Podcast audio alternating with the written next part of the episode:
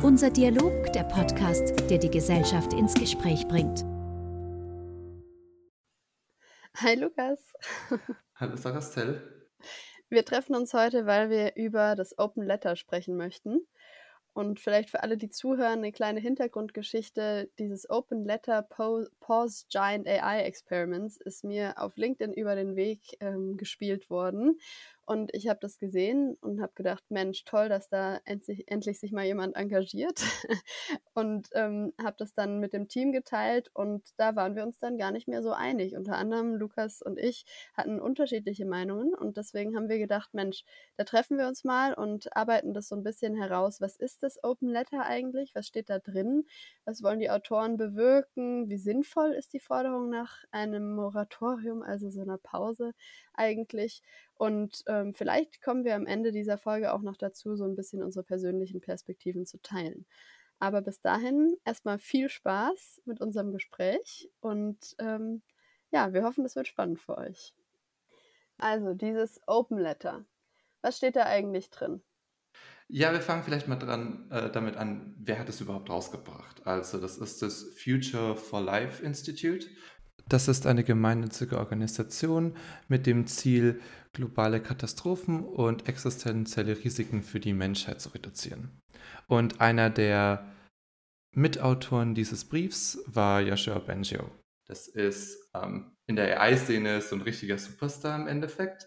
Ähm, er hat auch er ist so ein bisschen mitverantwortlich, dass wir jetzt diese ganzen großen ähm, Sprachmodelle wie ChatGPT und GPT-4 haben, denn er hat äh, ja bahnbrechende ähm, Entdeckungen in dem Bereich gemacht, die diese Transformer-Architektur, äh, auf denen viele der Sprachmodelle basieren, erst möglich gemacht haben.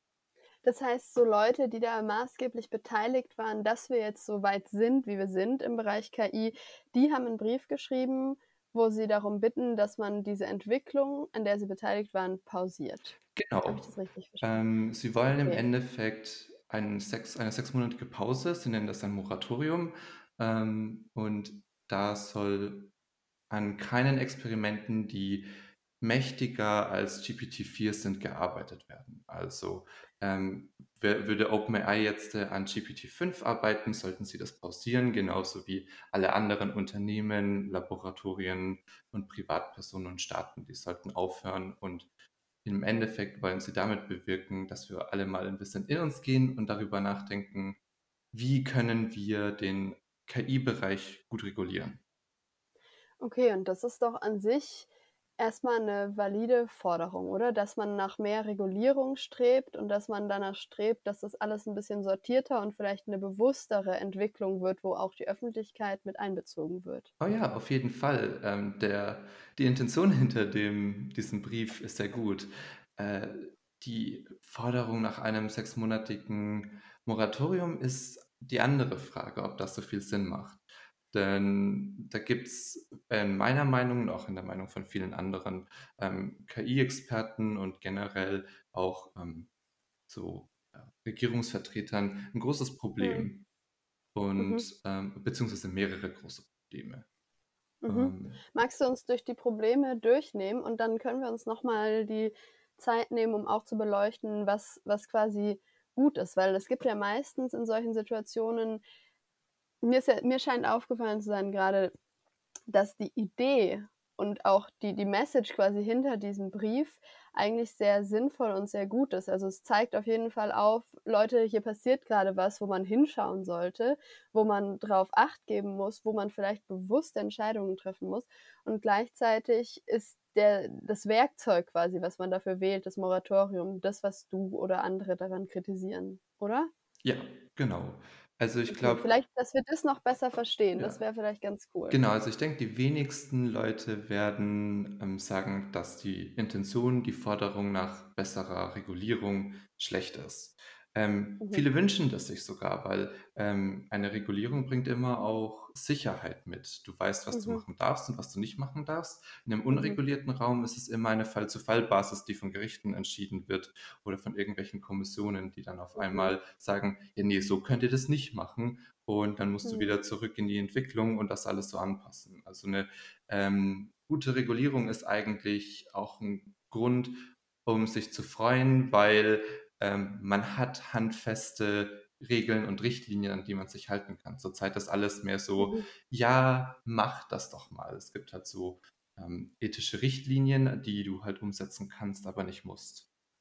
Ah ja, das ist auch sehr spannend. Da erinnere ich mich jetzt dran, ich weiß leider nicht mehr, wen ich jetzt hier zitieren muss, aber irgendwo habe ich gehört, dass Kreativität in, in Schranken quasi oder in einem festgesetzten Raum viel aktiver äh, ist und auch viel besser funktioniert, als wenn man völlige Freiheit hat. Das heißt, auch für die EntwicklerInnen ist es ein Vorteil, wenn man klare Regeln hat, was ist erlaubt, was ist nicht erlaubt, was ist quasi der Raum des Möglichen. Genau, das würde ich auch so sagen.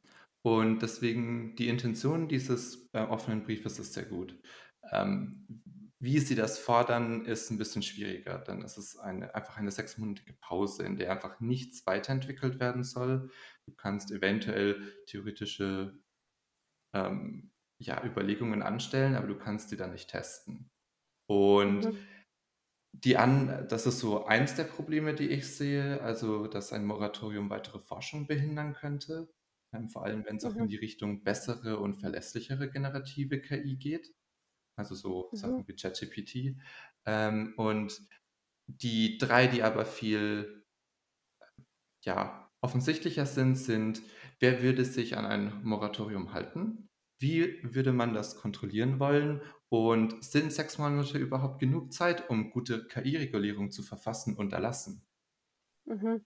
Ja, alles sehr spannende Punkte. Bevor wir dahin gehen, tatsächlich zu deinem letzten Punkt, dass es auch Forschung behindern könnte, kannst du uns und alle, die gerade zuhören, vielleicht noch einmal kurz ähm, mitnehmen, wie funktioniert KI-Forschung und warum wollen die Leute, die dieses Letter schreiben, KI-Forschung auch verhindern? Was ist an Forschung im Bereich KI schlecht? Wie unterscheidet sich diese Forschung vielleicht auch von anderen Arten von Forschung?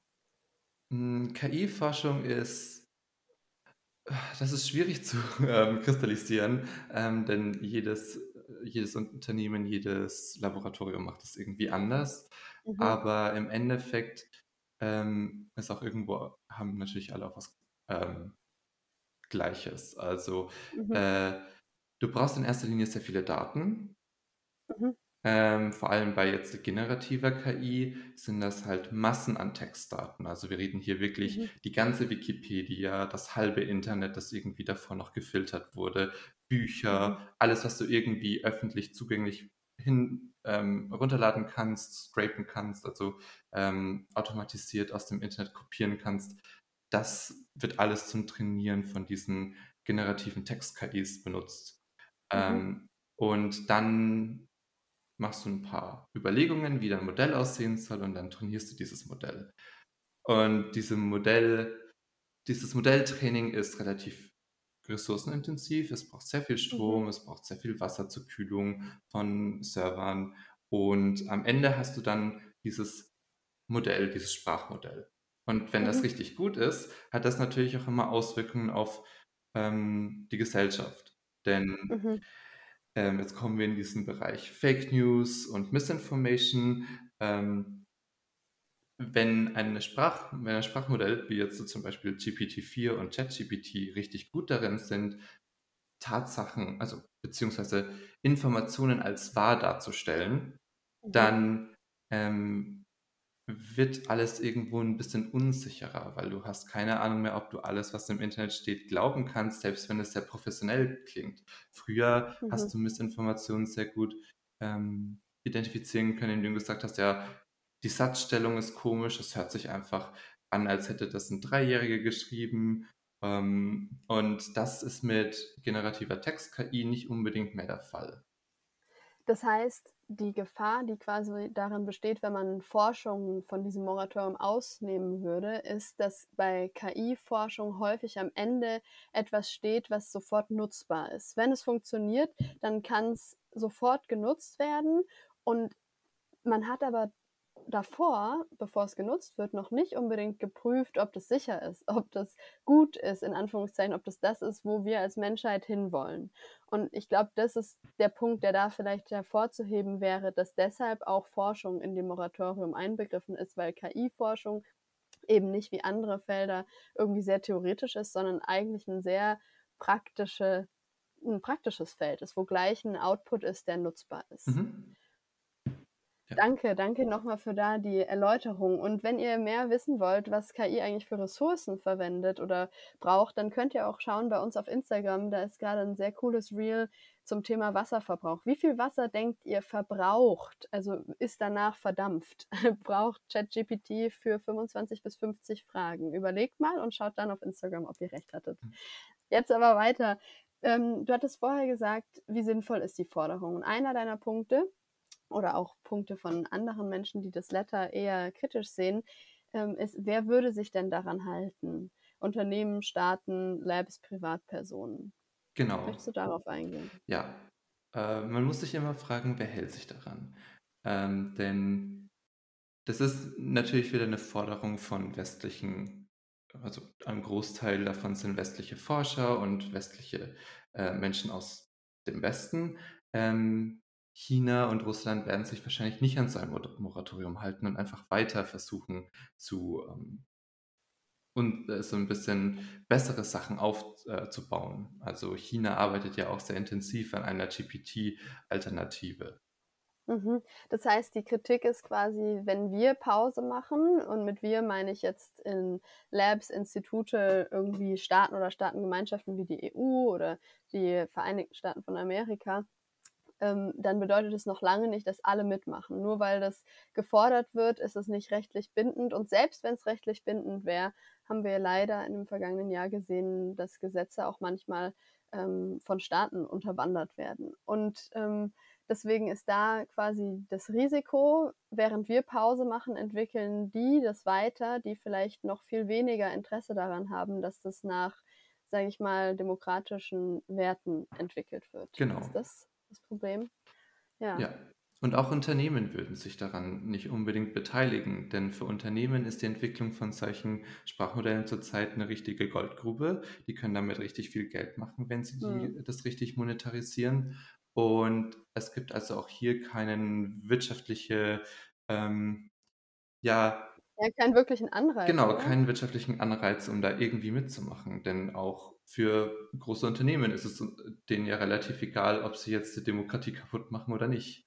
Hauptsache, sie ja. bekommen auf die, in, in, in der Kurzsichtigkeit, nee, das ist ein schlechtes Wort, ähm, auf die kurze Zeit viel Geld rein. Mhm, mhm. Das heißt auch für Unternehmen, nicht nur für Staaten, Unternehmen selbst in Staaten, die sich vielleicht daran halten wollen würden. Den Unternehmen ist es auch noch überlassen, ob sie da teilhaben oder nicht. Das heißt, alles, was dieses Letter bringt, ist ein Appell eigentlich. Und das ist kein, keine konkrete ja, Handlungsverpflichtung an niemanden. Und deswegen ist auch möglich, dass sich Menschen eben nicht daran halten und man kann, oder Menschen, Unternehmen, Staaten, ähm, und deswegen kann man davon ausgehen, dass das, was das Letter eigentlich sich wünscht, nämlich sozusagen eine, eine Denkpause, einen Gedankenstrich in der KI-Entwicklung, dass das höchstwahrscheinlich nicht umgesetzt würde.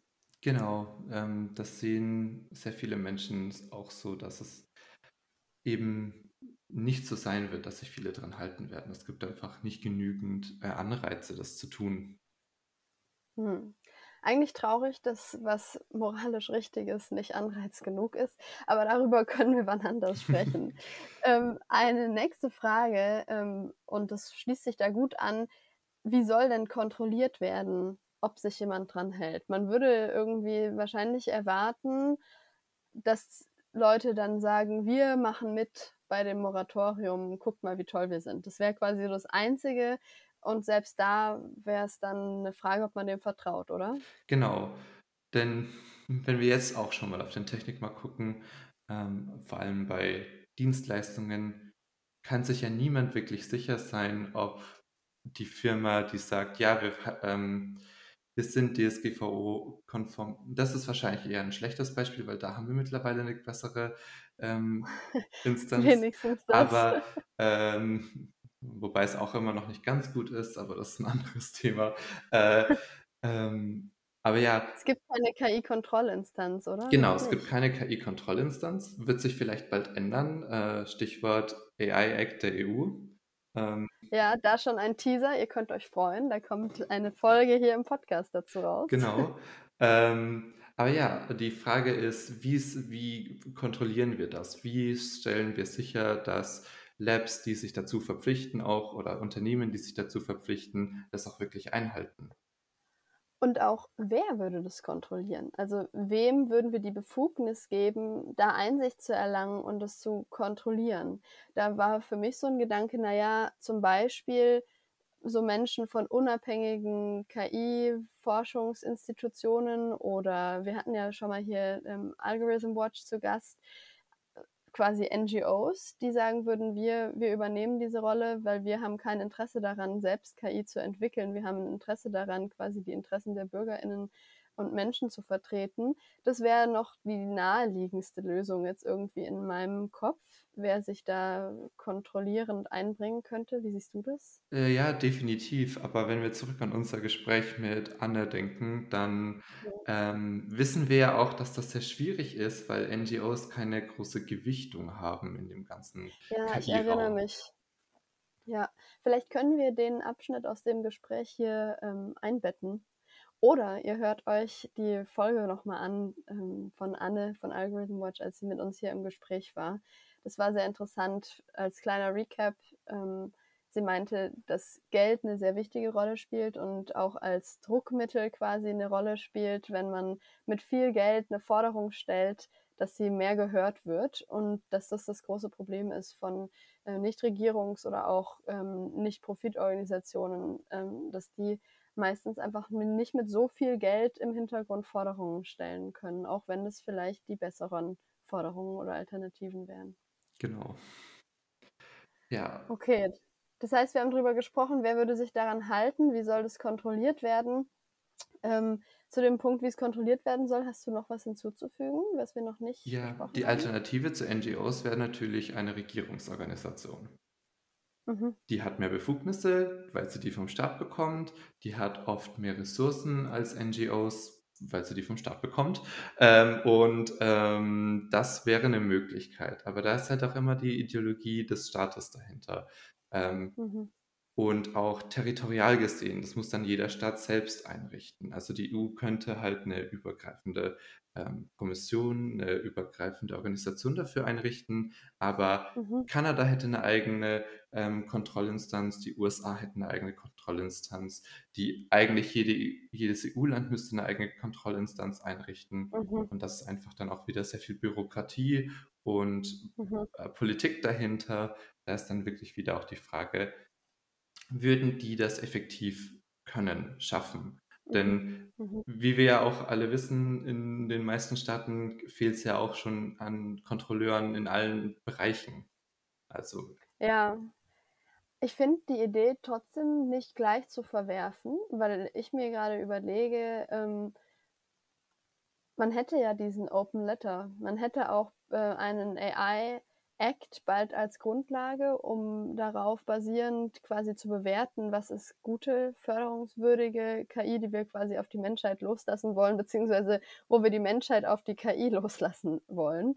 Ähm, und wenn man dann sagen würde, jeder Staat oder jede Staatengemeinschaft ähm, gibt sich selbst Regeln, dann könnte man diese Menschen, die dort vertretend oder kontrollierend sind, ja wiederum in eine Gruppe gruppieren, die gemeinsam im Gespräch ist und auf Basis von zum Beispiel dem Open Letter oder ähm, Prinzipien, die sie sich gemeinsam geben, die sie gemeinsam gestalten, ähm, wieder einen Standard generieren. Das fände ich an sich nicht schlecht. Also da würde ich sagen, würde ich mich auch wohl damit fühlen, wenn alle gemeinsam sich einfach mal Gedanken darüber machen würden, was bedeutet das? Ich glaube, das Wichtigste, was dieses Open Letter bringt, ist öffentlichkeitswirksam zu sagen, hallo, das ist was, wo ihr, wir alle uns jetzt Gedanken drüber machen müssen und wo eine Meinung und eine Expertinnenmeinung und auch einfach ja, mehr Zeit darauf verwenden, dass es richtig reguliert wird, dass wir als Menschen bewusste Entscheidungen treffen, was KI angeht.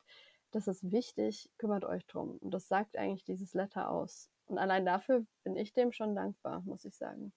Äh, ja, doch, das würde ich auch so ähm, unterschreiben. Also, äh, das, dieser Letter ist eine sehr gute Idee. Ähm, ich glaube, also das ist vielleicht jetzt meine Interpretation davon, die Autoren wussten, dass sie damit nicht ein sechsmonatiges Moratorium bewirken werden. Aber sie Mhm. wussten, so eine krasse Forderung wird die Menschen mal wachrütteln, weil zurzeit sind sie Mhm. alle so ein bisschen in einer, ähm, haben sie alle so ein bisschen diese rosarote Brille auf und finden ähm, ChatGPT und Co. super geil und das ist so toll und der macht alles für mich. Aber sie Ja. sehen nicht, ähm, was, äh, ja, was dahinter steckt und was vor allem auch die Mhm. negativen Effekte von ähm, solchen KIs sein kann. Und Oder auch, wo das hingehen kann in Zukunft. genau, Ja. ähm, Und was mir auch wichtig ist, wenn wir das jetzt so sagen, dann vermute ich, dass manche ähm, HörerInnen von uns jetzt denken, ah, und jetzt malen die wieder alles schwarz. Wieso denn immer schwarz malen? Das ist doch auch einfach eine Riesenchance für die Menschheit, KI. klar, es ist, äh, es ist eine sehr große Chance. Wir könnten dadurch, ähm, also es gibt auch Studien, die das zeigen, dass der generative KI-Markt eine 6 Billionen, ähm, ich glaube 6 Billionen Industry. Dollar Industrie sein könnte oder ist, dann sind es vielleicht 6 Milliarden, weil ähm, Billion und Mi- Milliarden ist immer so ein Ding bei den äh, in Englisch. Ähm, aber es ist auf jeden Fall eine Industrie, die relativ viel Wert generieren könnte.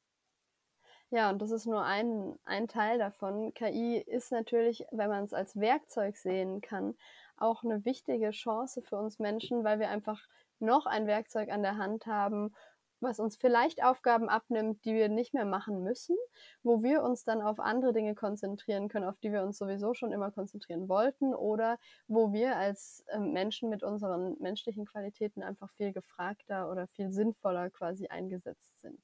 Ähm, Auf jeden Fall. Das sind alles Gedanken, die man haben kann und gleichzeitig ist es wichtig, da einen balancierten Blick drauf zu werfen und vor allen Dingen bewusst zu entscheiden. Das ist das, was wir auch mit unser Dialog über KI erreichen wollten. Unser Ziel war nicht, dass Menschen danach KI so sehen wie wir, sondern dass Menschen sich eine Meinung und ein, ein Gespür für ihre Einstellung zu KI bilden können und erforschen können. Und wenn ihr jetzt merkt, irgendwie, boah, uns, mir fehlt da gerade einfach Wissen, ich, ich komme nicht so ganz mit, ähm, dann können wir euch sagen, dass unsere ganzen Wissensmodule aus der unser Dialog über KI-Reihe auf YouTube zu finden sind, wo ihr die anschauen könnt und einfach nochmal bestimmte Themen, die euch vielleicht jetzt mehr oder weniger interessieren, findet und nachgucken könnt.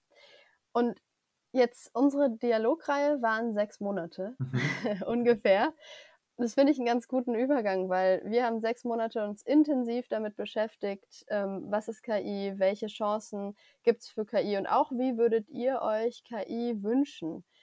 Und jetzt fordern diese Menschen hier sechs Monate, um gute KI-Regulierung zu verfassen, zu erlassen. Und ich erinnere mich aus unserem Vorgespräch, da meintest du, das ist doch überhaupt nicht genug Zeit. Kannst du uns da nochmal mit mehr reinnehmen? Klar.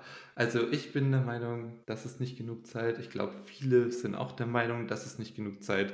Ähm, denn genau, wir haben unser Dialog über KI gemacht. Wir haben sechs, fast sechs Monate lang je, fast jeden Samstag über KI geredet und sind von Grund auf gegangen. Also zuerst, was ist KI und dann Hm. verschiedene Anwendungsbereiche von KI. Und dann haben wir zwei, drei ähm, Veranstaltungen nur darüber geredet, wie wollen wir KI haben, wie wäre Regulierung toll, was ähm, soll am Ende bei KI eigentlich rauskommen. Und das müsste dann alles auch noch in einen Rechtstext trans äh, also übersetzt werden. Und Ja, einen Rechtstext zu schreiben ist schwierig. Du musst alles Mögliche abdenken, musst aber auch so abstrakt sein wie möglich, dass er auch auf die Zukunft anwendbar ist, wenn neue Formen Mhm. von KI aufkommen, die du dann aber irgendwie in dieses Framework, das du erstellt hast, ähm, einordnen kannst. Und das ist relativ schwierig. Die EU arbeitet an ihrem AIs Act seit zwei Jahren. Die überarbeitete Version dieses AI Acts wird jetzt erst vorgelesen demnächst und vor Juni wird das EU-Parlament nicht darüber abstimmen. Das heißt, die EU hat sehr lang damit gearbeitet, sehr lang daran gearbeitet und man muss halt auch dazu sagen, viele sind nicht so wirklich zufrieden mit dem Projekt. mit dem mhm. finalen Produkt. Ähm, in erster Linie, weil auch einfach die ganze Rüstungsindustrie aus, der, aus diesem AI-Act mehr oder weniger rausgenommen wurde.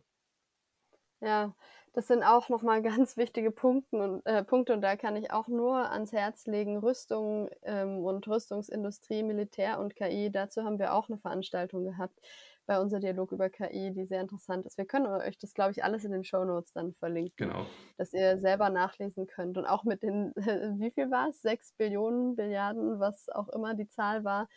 Die Studie finden wir bestimmt. Genau, die Studie finden wir. Ähm, genau. Ja, die überhaupt genug Zeitfrage. Da finde ich wichtig hervorzuheben, wahrscheinlich wäre es nicht genug Zeit. Ja. Gleichzeitig ist überhaupt Zeit, die man damit verbringt, sich wirklich tiefgründig Gedanken zu machen und Regulierungen ähm, zu kreieren, schon gut genug. Also persönlich würde ich sagen, lieber sechs Monate als überhaupt nicht. Und ich mhm. glaube, das ist auch wieder das, was dieses, dieser Brief ähm, anstößt, dass man sagt, auch wenn sechs Monate zu wenig sind, wenn ihr sogar denkt, oh, sechs Monate ist schon ähm, zu wenig, dann hätten wir früher anfangen sollen, beziehungsweise dann ist vielleicht jetzt der Punkt, wo wir überhaupt einen Prozess beginnen müssen, der ongoing ist, der einfach weiterläuft, wo wir einfach endlich als Menschheit erkennen, wir können nicht ein riesig mächtiges Werkzeug entwickeln und nutzen, ohne dass parallel ein Prozess läuft, der das reguliert, wo wir aus Fehlern lernen, wo wir Regulierungen anpassen.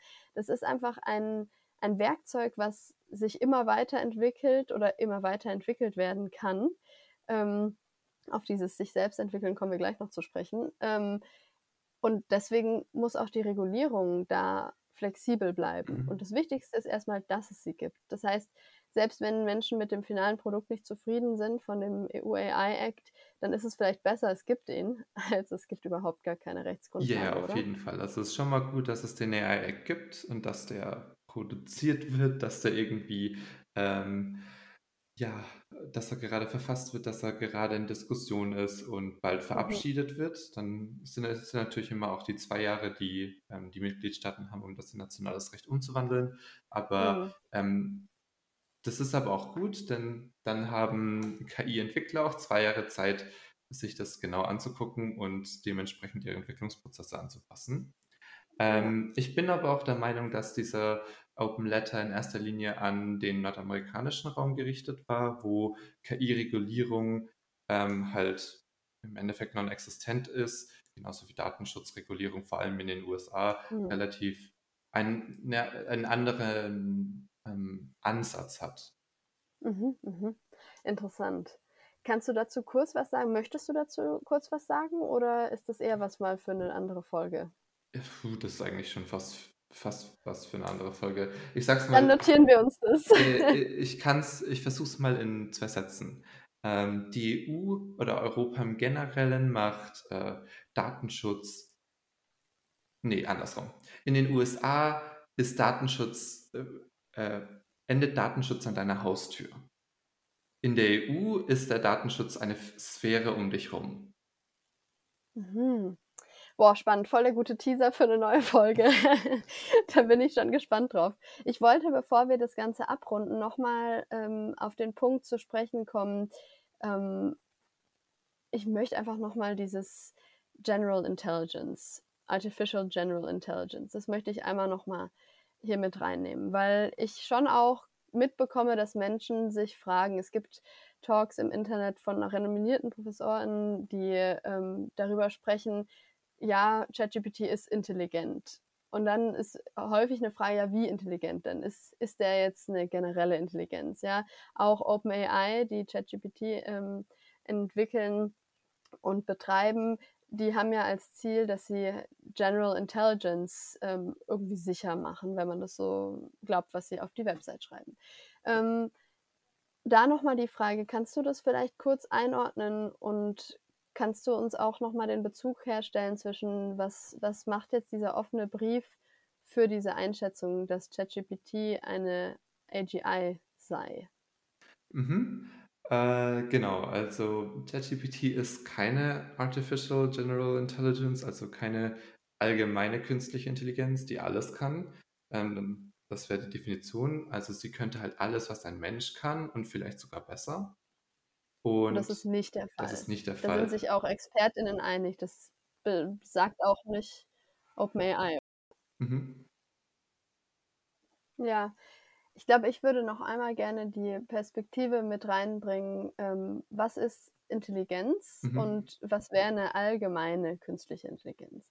Und eine allgemeine künstliche Intelligenz, wenn ich mich richtig erinnere, ist eine Intelligenz, die dem Menschen ähnelt oder sogar die menschliche Intelligenz übertrifft, Ja. ja, die einfach alles kann. Und ChatGPT ist keine allgemeine künstliche Intelligenz, sondern wenn man einfach mal ganz, ganz platt drauf guckt, was ChatGPT kann, das, was er, was RCS äh, kann, ist sehr, sehr gut, ja, beziehungsweise sehr nützlich.